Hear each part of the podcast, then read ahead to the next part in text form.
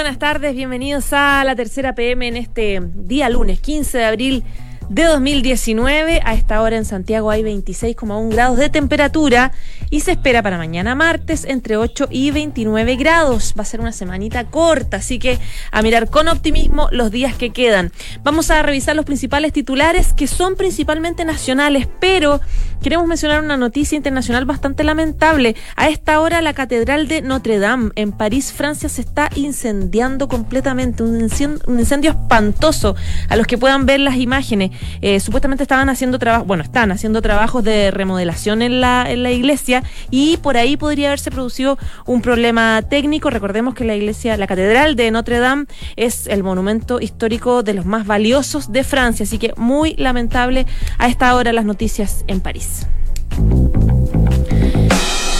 Vamos con los titulares entonces. Supremazo en caso Cascada. Se anula la condena contra Aldo Mota y obliga a realizar un nuevo juicio. Deberá repetirse el juicio eh, que se determinó que Mota Camp era culpable de dos operaciones de manipulación de mercado versátil y de un cargo de abuso de posición dominante. Un duro revés para la fiscal Jimena Chong un compromiso costoso. Crece la disidencia parlamentaria a Fuad Chaín, que es presidente de la democracia cristiana, por haber logrado este acuerdo con la moneda y su bancada en el que la falange terminó apoyando la idea de legislar de la reforma tributaria. Tiene detractores, por ejemplo, Víctor Torres, Raúl Soto, Francisco Buenchumilla y defensores, varios diputados y expresidentes de la DC. Ya que estamos hablando de reforma tributaria, ¿son los temas que le preocupan a la gente? Comienza el fin de la PCU, la prueba de selección universitaria. Hay una disputa de los rectores por influir en el futuro del sistema de admisión superior. Son ellos quienes van a votar esta semana para designar a quienes van a iniciar un nuevo modelo. La pugna interna en el Partido Socialista contra el senador Juan Pablo Letelier intenta él asociar la conspiración en su contra. Esto porque en su propio partido le están pidiendo explicaciones por sus vínculos con los tres jueces investigados por corrupción en Rancagua. La situación está muy tensa en el PS y se dividen las aguas en torno al caso. TVN, Televisión Nacional, extrema esfuerzos para salir de su crisis económica que ya lleva varios años. Venden terrenos en Santiago y Punta Arenas. Dos de la tarde y dos minutos. Vamos de inmediato con uno de los principales temas, el primero que mencionamos en los titulares aquí en la tercera PM junto a Radio Duna y tiene que ver con esta determinación de hoy de la Corte Suprema que acogió los argumentos del recurso de nulidad de Aldo Motacam, ex gerente de las sociedades cascadas. Y Bontoro acaba de, de hecho está fresquita esta nota y Bontoro la acaba de terminar de escribir y bajó al piso 10 de Radio Duna para contarnos. Y Bontoro, periodista de la tercera PM, ¿cómo estás? Muy bien, ¿y tú María José? Bien, pues cuéntame cuénteme las novedades. Lo de Fresquito es real, esto sucedió a las 13 horas, nosotros teníamos alguna información previa, por lo tanto teníamos armada la nota a la espera de que nos confirmaran en definitiva la resolución de la, de la segunda sala. Y lo que determina la segunda sala es que eh, anula una sentencia que era por la lista penal del caso Cascadas y dice que se debe realizar eh, un nuevo juicio. Eh, recordemos que el caso Cascadas comienza con una sanción de la entonces Superintendencia de Valores y Seguros, que hoy es la Comisión de Mercado Financiero, donde se eh, dan multas que en ese minuto se consideraron históricas a Julio Poncelerú y a otros gerentes de Cascadas porque decían que se ponían a la venta ciertas acciones que después se recompraban con un precio mayor y al recomprarlas con un precio mayor lo que se lograban eran ganancias para estas personas mientras que el resto de los accionistas tenían pérdidas. Claro. Por eso se interpuso una serie de, eh, de multas que fueron rebajadas considerablemente a través del Tribunal Constitucional y a través de fallos en tribunales. Y en paralelo había una investigación que encabezaba la fiscal eh, Jimena Chong respecto del caso Cascadas en sí mismo y respecto de eh, cómo se había operado esto y los perjuicios que había traído para los accionistas minoritarios. Y en este marco es que está esta sentencia en contra de eh, Aldo Mota, el ingeniero comercial.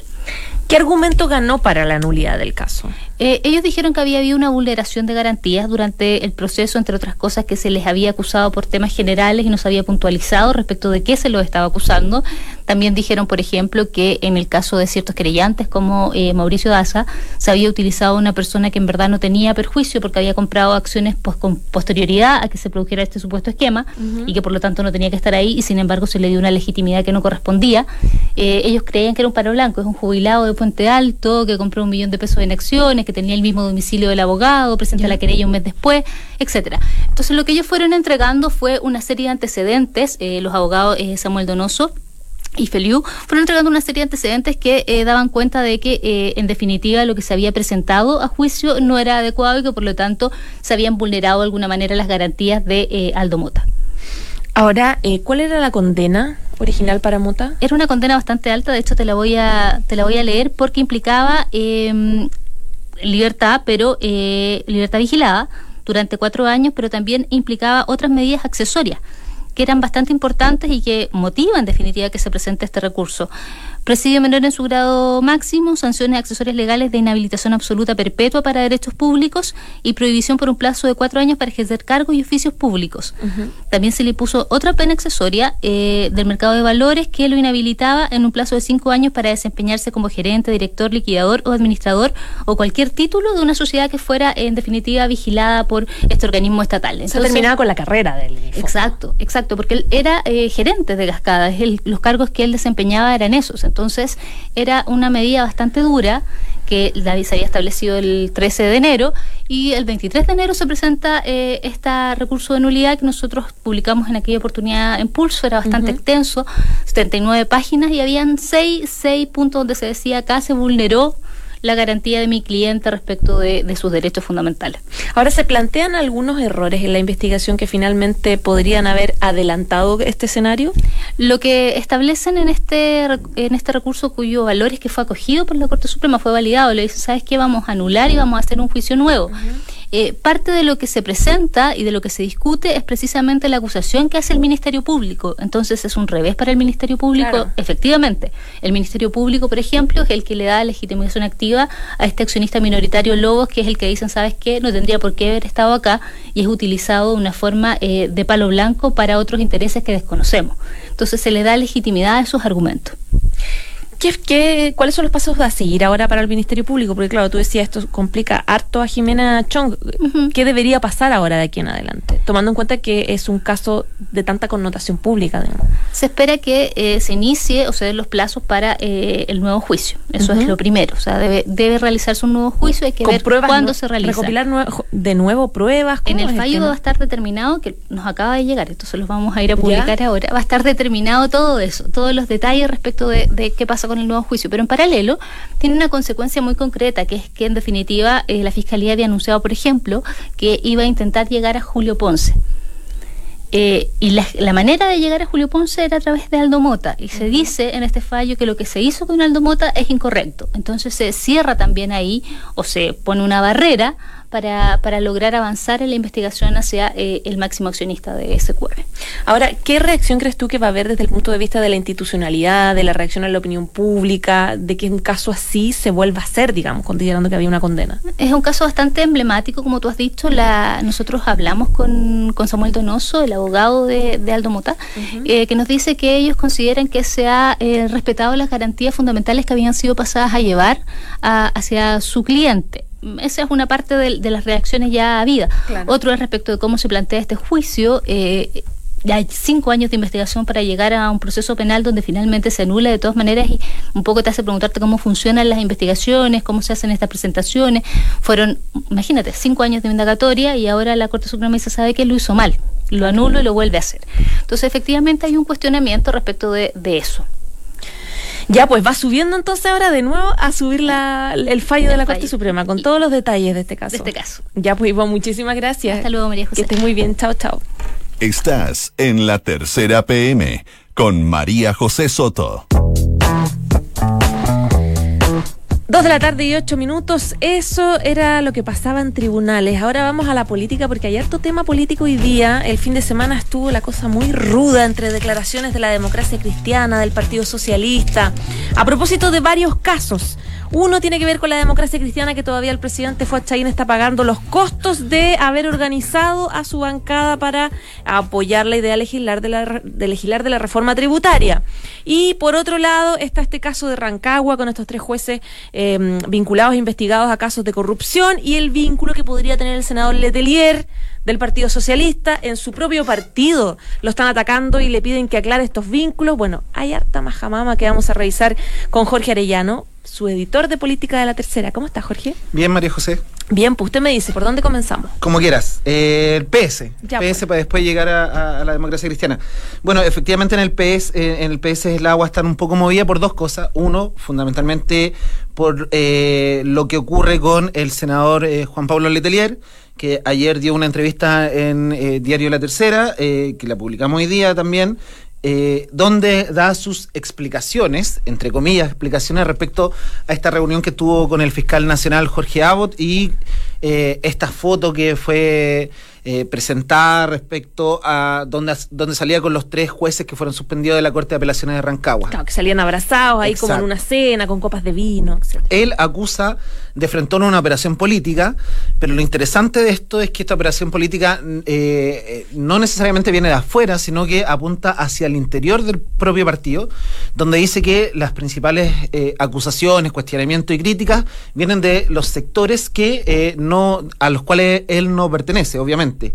Eh, y esto se enmarca en las próximas elecciones del Partido Socialista que se van a desarrollar el próximo 26 de mayo donde eh, la tesis que plantea es que por lo que ocurre en estos comicios internos eh, se ha enfatizado en este error de juntarse con el fiscal nacional y con estos ministros. ¿Quiénes son los enemigos de Juan Pablo Letelier o los que alude indirectamente Juan Pablo Letelier dentro del Partido Social? Sí, eh, hoy, día lo explicamos un poco en la tercera PM, es súper complejo porque son muchos grupos internos, muchos corrientes, como se le dice en política, lotes, pero fundamentalmente las críticas han venido del sector que se llama la convergencia progresista, o sea, socialista, perdón, que es la que lidera el expresidente del partido Osvaldo Andrade. Osvaldo Andrade antes era de otra corriente interna, que era la nueva izquierda, que, donde está Camilo Escalona, donde hay varios, y eh, varias figuras también como Mahmoud Alewi, eh, Analia Uriarte, que eran emblemáticos del de, eh, gobierno de Michelle Bachelet, pero básicamente los dardos apuntan a esta convergencia socialista donde está Osvaldo Andrade, que ha sido súper crítico de, la reunión, donde está el, el actual eh, jefe de bancada, Manuel Monsalve, que también ha sido muy crítico de Letelier. Por ahí apuntan eh, básicamente, yo creo, eh, los cuestionamientos de, Juan Pablo Letelier. Eh, y en definitiva, lo que, lo que pasa es que efectivamente esta convergencia progresista va a competir en la elección interna con el tercerismo que encabeza Álvaro Elizalde y al cual pertenece Juan Pablo Letelier. El tercerismo del cual también es, por mm. ejemplo, miembro el exministro eh, Ricardo Solari. Sin embargo, nosotros ahí eh, preguntando eh, en la interna hay como dos visiones. Una visión es que efectivamente hay algo de esto de críticas al Letelier por esta situación que pueden ser aprovechadas para esta elección y para el tema interno, pero también hay críticas desde el mismo sector del Letelier respecto a la acción específica. Entonces está esta como dualidad, porque no hay nadie que respalde muy bien eh, lo, que ha hecho Letelier ni sus declaraciones. Pero por otra parte hay quienes sí dicen que se ha aprovechado eh, esta situación para sacar eh, partido de la elección interna.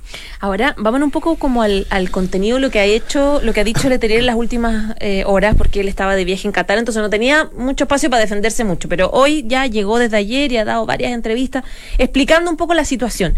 Eh, entre los argumentos que él da para la cita que tuvo con el fiscal nacional, Jorge Abot, dice primero que la, reunión fue muy cortita, que él todavía no tenía idea que esta gente estaba eventualmente investigada, porque de hecho no estaba siendo investigada en esa época, y él eh, plantea que eh, solamente habla, se habló de, de estos jueces, pero decía, bueno, yo solamente expresé que había una mala relación. Es un tema muy complejo yo, eh, por lo menos en las entrevistas que he visto, es como que se le cae un poco el argumento. Da la sensación de que falta un poco más, más, de fuerza a, justificar por qué estaba hablando de esos jueces sin saber que efectivamente había algo medio trucho en el fondo. Exacto. Eh, de hecho, la, entrevista que hace Isabel Caro en la tercera eh, le pregunta aproximadamente seis veces, porque él dice que se reunió con el fiscal para hablar sobre los dimes y diretes que habían en torno a la Corte de Apelaciones de Rancagua. La periodista le pregunta en aproximadamente seis oportunidades respecto de qué significan esos dime para, para que explique exactamente de lo que habló. Y ahí él justifica con que fue una reunión más bien corta, que solo quería plantear lo que había eh, como sensación en torno a, lo que estaba pasando en, la Corte de Apelaciones de Rancagua. Y sin lugar a dudas, no queda claridad respecto de lo que habló eh, en esos 13 minutos, que él los, eh, los nombra muy directamente. y de hecho, eso es lo que genera las principales críticas, porque hoy día el propio Ricardo Solari, por ejemplo, que es del sector del tercerismo, plantea que las explicaciones son insuficientes. Lo mismo dice Carlos Montes, que es de otro sector interno, que es la renovación, que también dice que se ve sorprendido sorprendido. Él tiene una muy buena relación con Letelier, pero sin embargo dice que también las explicaciones son insuficientes. Ahora, él dice que se reunió 13 minutos. mira, nosotros llevamos ya 13 minutos. Mm. ¿Alcanzamos nosotros profundizar no tanto? no hemos profundizado tanto. De hecho, me faltan como 10 nombres de, corrientes políticas que tiene adentro el Partido Socialista. Oye, cortito, eh, la democracia cristiana, ¿qué pasa hoy y por qué Fuad Chaín está tan complicado? Sí, bueno, la decisión de Fuad Chaín como mesa directiva de eh, eh, entregar el respaldo eh, a la idea de legislar en la reforma tributaria en la Comisión de Hacienda, ha generado varias consecuencias, entre, entre esas que haya, por, ejemplo, tres diputados que estén en periodo de reflexión respecto a su permanencia en el Partido de la Democracia Cristiana. También hoy día que volvió de un viaje el senador eh, Huenchumilla, también fue sumamente crítico de, respecto de las decisiones que eh, está tomando la mesa directiva. Y hoy día hay una instancia sumamente importante que es el Consejo Nacional, donde se reúnen eh, representantes de todo el país eh, para abordar temas sobre contingencia y otras materias en la democracia cristiana y esta reunión parte a las, a las tres y media de la tarde, eh, y ahí se viene un panorama bien duro, porque hay incluso miembros de la propia mesa directiva que van a hacer un cuestionamiento a esta decisión de Fuad Chain. Sin embargo, hoy, eh, hace poco, eh, poco rato, perdón, el presidente del partido eh, mostró una carta, una carta en su defensa que es una, una, una misiva firmada por varios expresidentes del partido, entre ellos Fox, Ley Walker, eh, Carolina Goich, donde respaldan la decisión de haber dado el visto bueno a, a, la opción de eh, empezar a debatir la reforma tributaria. Ahora, eh, ¿hay una mayoría o está, o hay, no sé, porque da la sensación de que hay defensores, hay detractores, de que no hay un punto mayoritario en este caso, en, el, en la situación de Fuachain? Sí, Fuachain llega a la presidencia eh, casi sin competencia, solo tuvo eh, una competencia menor, que era la de Humberto Buroto, que sacó un 30%, que es un, eh, un, dirigente que tiene eh, vasta experiencia, pero sin embargo no, no confluye a las principales figuras del partido. Efectivamente existe una disidencia, pero lo que dice el sector de Fuad Chain es que esta disidencia es muy menor y que solo tienen mucha representatividad en los medios de comunicación más que en las bases. Ah, eh, efectivamente, dentro de esta disidencia está, por ejemplo, eh, eh, hay tres senadores de una bancada que es más bien pequeña, por ejemplo, está eh, Huenchumilla, que lo nombrábamos, está Yanna Proboste, está Jorge Pizarro, que hoy día no es parte del partido porque está con su militancia suspendida, pero sin embargo es demócrata cristiano y sigue siendo parte de la disidencia. Y hay varias figuras que son diputados, pero lo que recalcan en la mesa es que las bases eh, están con las decisiones que está tomando el presidente Fuad Chaín y, su mesa. ¿Qué costo podría pagar a tu juicio Fuad Chaín si se concretaran renuncias de la DC de, los diputados que están advirtiendo esto? Porque claro, la bancada ya en la última elección quedó súper disminuida y ahora pensar en renuncia...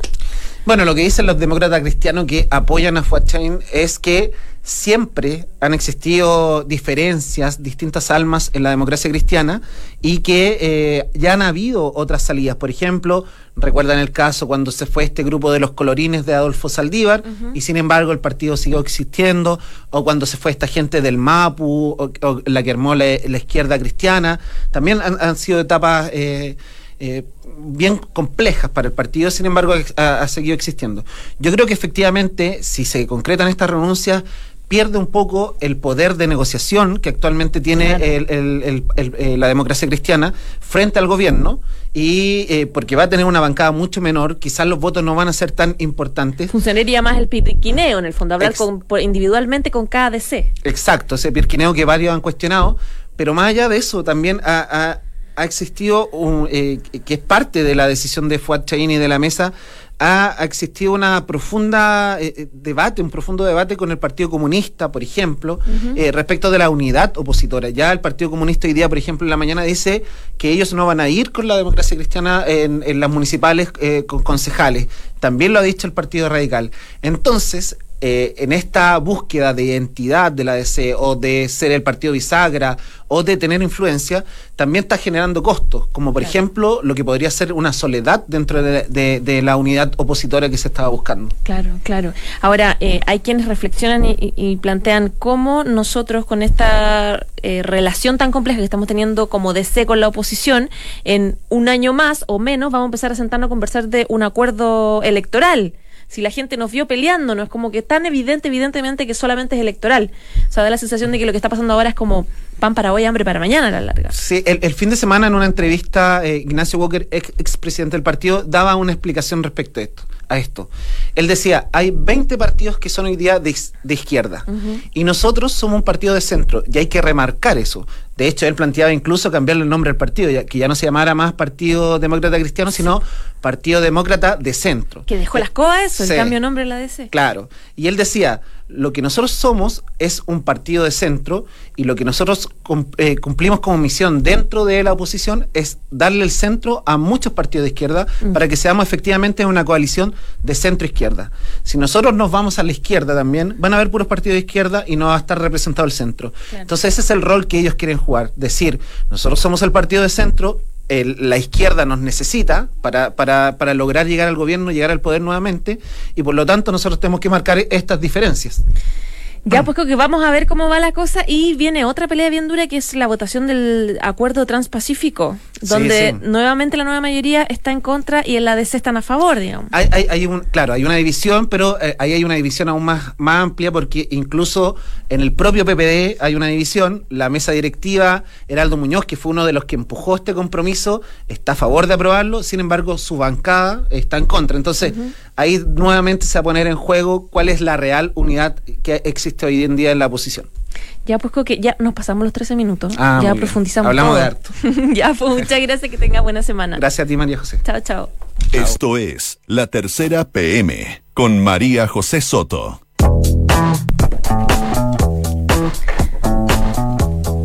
Dos de la tarde y 22 minutos. Seguimos aquí revisando los principales temas de la tercera PM junto a Radio Duna. Viene sentándose al estudio Jorge Said, periodista de Crónica de la Tercera. Bienvenido. Carlos, ay, perdona, Carlos Said. Nunca más. Carlos. Gracias. Bienvenido. Es tu primera vez aquí, ¿no? En la radio Duna sí. Ya pues.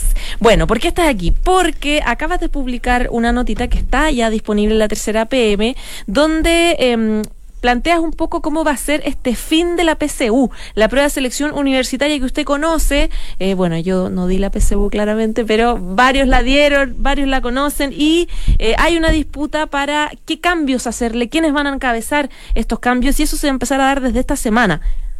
¿O no? Así es. Esta semana, bueno, esto surge de la ley de educación superior, que una, ustedes recordarán, es una ley eh, que tuvo una ardua discusión durante muchos años en el gobierno anterior y que finalmente se promulgó el año pasado. Esta ley ordenaba la creación de eh, dos subcomités de rectores para diseñar el nuevo sistema de admisión, de admisión a la educación superior. Actualmente esto está en manos del CRUCH, del Consejo de Rectores. El CRUCH eh, ordena la admisión a la educación superior de acuerdo a la PSU y a los puntajes, a los puntajes que, que, la prueba da para cada estudiante. Pero a partir de la ley de educación superior eso se traslada al Ministerio de Educación. No va a ser el CRUCH un órgano externo, em, eh, privado de rectores, pero externo al gobierno el que lo va a hacer, sino que va a ser el mismo gobierno el que va a centralizar ese proceso. Y para crear este nuevo sistema hay que diseñar dos eh, subsistemas que le llama la ley, eh, que son uno para las universidades y otro para los centros de formación técnica e institutos profesionales. Y esa, esa creación de, de dos subcomités que van a ser finalmente los donde se va a decidir eh, qué instrumento usar, cómo va a ser la nueva prueba, etcétera, esa definición de esos dos subcomités tiene un paso importante esta semana mañana votan los rectores de las universidades privadas y los rectores de los planteles técnicos votan entre ellos para definir quiénes de entre ellos van a integrar el subcomité. Y el miércoles el, el propio Consejo de Rectores, que también tiene, tiene participación. Aquí cada sector tiene una especie, una serie de cupos asegurados. Los, centros de formación técnica, estatales, privados, universidades privadas y universidades CRUCH tienen una cantidad de cupos determinados donde van a designar a miembros que finalmente van a tomar la decisión de quién, de cómo se genera este, este futuro sistema. Carlos, vámonos un poco al, al inicio. ¿Por qué hay que hacer estos cambios a la prueba de selección universitaria? ¿Cuáles son las principales críticas que se han planteado en el transcurso del tiempo? Hay que hacerlos porque, bueno, la ley lo, lo define así, se, la, la, tramitación se definió así porque se, se, mm, se, advirtió que era necesario centralizar un poco esta información. Hoy día, como te mencionaba, eh, la PSU, la administración de la PSU, la aplicación, depende finalmente de los rectores, del Consejo de Rectores, que son un grupo de universidades, no son todas, son un grupo de universidades tradicionales, pero que diseñaron este, este sistema para la admisión de sus propias universidades. Ya, y, reemplazaron a la prueba de, de actitud académica. Claro, exactamente. Y esto también conlleva eh, una revisión a la que va a hacer la futura PSU, es decir, van a haber una evaluación de cómo funcionó la PSU estos 15, 16 años desde que comenzó su aplicación, eh, cuáles son las ventajas que tenía, los errores, las cosas que habría que, cambiar. Y eh, durante este año se va a trabajar en. estas subcomisiones tienen que trabajar en diseñar este futuro sistema, es decir, ver cuál va a ser la prueba, si va a ser la PSU o, o u otro tipo de prueba eh, qué otros mecanismos hay que usar en la, en, la, en la, definición de quienes entran a la universidad, por ejemplo, las notas de enseñanza media, el, ranking escolar, etcétera. Y eh, todo esto tiene que ser realizado durante este año y el próximo, porque este año va a ser la por, hasta ahora, como está definida la ley, este año se, se, debería dar por última vez la PSU, la PSU como la conocemos hoy día. El próximo año tendría que poner este nuevo sistema. El cambio, ya. Exacto. Ahora, en cuanto al contenido, ¿cuáles son las alternativas de cambio que se podrían plantear? Eh, mira, o el tipo de prueba. Actualmente en, dentro del CRUCH mismo eh, se está discutiendo qué cambios podría hacerse a la PSU. ¿Ya? Hay una comisión de expertas que eh, definió algunas recomendaciones para que eh, los rectores la analicen y evalúen hacer cambio de inmediato o, cambio, a largo plazo. y dentro de esas, de esas, condiciones, de esas recomendaciones está, por ejemplo, el dividir la prueba de matemática. Hoy día se da solamente una prueba de matemática y cada carrera define qué puntaje, qué, qué qué valor le va a asignar a la prueba de matemática, por ejemplo, para en el ingreso a la educación superior. Las carreras de ingeniería, la, matemática tiene una, mayor relevancia. La recomendación en este aspecto es que se divide la prueba en dos, una de, de contenidos básicos y que debe ser como la usada por al menos todas las instituciones. Como generales. Claro, contenidos generales básicos y otra de contenidos más avanzados. La propuesta es que las carreras que necesitan eh, más matemáticas, como la ingeniería, usen esta prueba de contenidos avanzados. Pero falta ver, por ejemplo, si las dos son obligatorias o no, o solamente una, etcétera. Es una de las recomendaciones, dividir matemática en dos pruebas. O sea, para no bajar el puntaje a quienes van por otra área, en el fondo. Exacto, como que se, advierte que hay que hacer una mayor especialización porque mm. algunas carreras requieren más matemáticas que otras. Otro cambio es en la prueba de lenguaje incluir una, mm, una sección de redacción para evaluar cuánto, cómo saben redactar. Ahí hay todo un cambio pedagógico también, porque las expertas advierten que en el siglo XXI la redacción, el escribir es una de las habilidades más usadas. Todos los días escribimos constantemente, más allá de que el mundo sea más audiovisual, también estamos escribiendo mucho más. Entonces, advierten que es necesario revisar si, el estudiante es capaz de eh, desarrollar ideas, de comunicar cosas a través de la escritura. Entonces, también se está evaluando de incluir una, una sección de escritura en la prueba de lenguaje. Ahora, Carlos, ¿qué dicen los estudiantes sobre este debate? ¿Tienen una postura más o menos clara respecto de qué cambios debería hacerse a la PSU?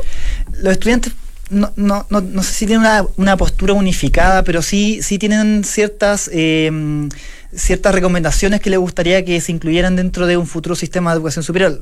El, el, la más básica es que el sistema sea lo más justo posible, que reconozca eh, eh, la la, la las diferentes lagunas, por así decirlo, de enseñanza en la enseñanza media, la educación media, porque Chile mm. es hoy día un país todavía muy, muy segregado y, y ese aspecto eh, es muy, muy relevante para fijar dentro del de, sistema de admisión escolar. Es decir, eh, qué tanto espacio se le da a alumnos que no, tuviesen, no tuvieron ventajas de enseñanza en la, educación escolar, qué tanto espacio se les da para entrar a la educación superior.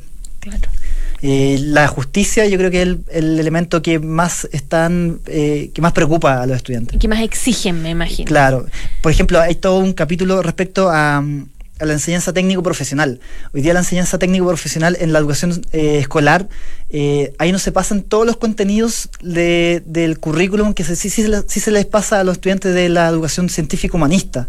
No, se, no se pasan muchos contenidos más allá de segundo medio porque luego viene toda una especialización de acuerdo a su, a su área de especialización en la educación técnico profesional. Entonces esos estudiantes del mundo TP están mucho más en desventaja para entrar a la educación superior que un estudiante de la enseñanza técnico, técnico profesional y representan algo así como el 40% de la matrícula de educación escolar. Ya pues, Carlos Said, periodista de Crónica de la Tercera, es un debate que está comenzando esta semana. Está comenzando esta semana, mañana y el miércoles eligen los rectores a estos subcomités y el miércoles el CRUCH tiene una sesión especial para discutir estos cambios que te comentaba que propusieron este grupo de expertas. Van a comentar y van a ver cómo los pueden ir operativizando. Perfecto, pues bienvenido a Radio Duna, que tengas buenas Muchas gracias, buenas tardes. Buenas tardes. Dos de la tarde y 30 minutos, ya se nos acabó el tiempo. Muchas gracias por escucharnos como siempre, pero antes les contamos eh, sobre inmobiliaria Moller. Moller y Pérez Cotapos lo invita a conocer sus departamentos pilotos en edificio Los Castaños 2, en Vitacura y Casas Mirador, Los Trapenses en Lo Barnechea. Conozca también su nuevo proyecto, Edificios Nogales del Golf en la Dehesa. Para mayor información en mpc.cl. Quédese con nosotros el 89.7 y ya viene la próxima carta notable del poeta Miguel Hernández a su querida Josefina Mandresa. Chao, chao.